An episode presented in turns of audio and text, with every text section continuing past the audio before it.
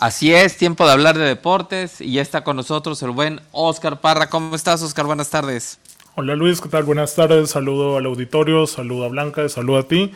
Esperando se encuentren bien. Ya este, bueno, ya se terminó el fútbol mexicano, ahora sí, ayer fue la final femenil. Un juego bastante, bastante atractivo entre Tigres y Monterrey, que empatan las rayadas sobre la hora, pero de verdad sobre la hora. Agregaron 3, 4 minutos y metieron el gol al 93 con 40 por ahí. Y ya en penales Tigres gana el campeonato. Entonces, bueno, esto sigue reafirmando que, que va por buen camino Tigres ahí en esta reciente Liga MX femenil. Antes de seguir profundizando en la Liga Femenil, que será el tema a tocar hoy, eh, comentarte que hoy hubo actividad en Europa con el fútbol en la Premier League. Los Wolves de Raúl Jiménez, que siguen a la espera de su recuperación, le ganaron al Chelsea de Frank Lampard 2 a 1. El Manchester City repartió puntos con el West Bromwich Albion, también 1 por 1. Y el Real Madrid venció 3-1 al Athletic con una gran noche de Karim Benzema. Ayer también hubo actividad en la NFL, un gran juego entre los Cafés de Cleveland y los Baltimore Ravens. Eh, duelazo 42 a 47 que se llevan los de, los de Baltimore. Entonces ahí también tienen la NFL. Eh, también hoy, hoy, Luis, hay Conca Champions, eh, nuestra Champions League de este lado del charco, el Olimpia.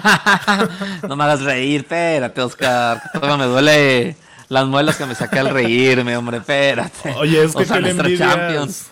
¿Qué le envidias de un Barcelona PSG? Acá tienes un Olimpia contra el Montreal Impact. Eh, hoy juegan a las 7 pm, va ganando 2-1 el Olimpia. Este juego es el de vuelta. Después de ese vienen los Tigres eh, contra el New York City. Eh, ganó Tigres la ida 1 0. Y bueno, ya mañana entrarán, entrarán en actividad el Atlanta United América y el LAFC contra la Cruz Azul. Y bueno, ahora sí, hablar del tema que, bueno, hace una semana la futbolista Daniela Pulido, de 20 años de edad, de Chivas, eh, anunciaba que se separaba del club porque no tuvo minutos en todo el torneo Guardianes 2020, que es este último campeonato. Y ella es una de las ocho bajas que tuvo el rebaño sagrado. El tema viene que en su canal de YouTube sale en un video tocando que el sueldo es uno de los temas más delicados por la liga y que no quieren que se toque. Y ella dice que empezó ganando 2.500 pesos al mes, que se tenía que mover en camión, que es muy complicado subsistir así realmente, pagar este hospedaje, comida, transportes, todo esto. Y bueno, ya después pasa a ganar 4 mil pesos. Dice que todavía había este compañeras que ganaban incluso menos que eso y que se tienen que mover en bicicleta o en transporte público. Entonces, bueno, ahí sigue el debate de la brecha que hay entre el fútbol varonil y el femenil, ¿no? Y que la justificación yo creo que no alcanza, ¿no? Lo que han salido así en otras ocasiones este los directivos de la Liga MX en el sentido de que las mujeres no generan tanto ingreso como los hombres, que no llegan a los estadios. Yo creo, Oscar, que ahí el detalle es este la mercadotecnia, ¿eh? Yo creo que la verdad no, no ha habido interés de de la Liga MX. Y te pongo un ejemplo, es rapidísimo, que yo creo que funciona muy bien en esto.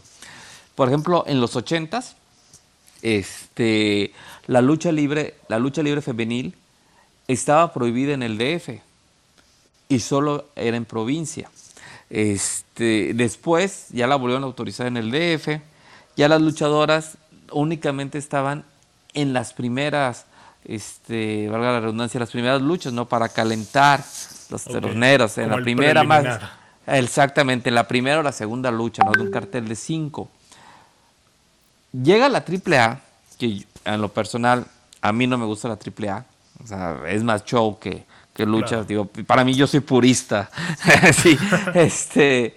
Pero algo le tengo que reconocer es la mercadotecnia.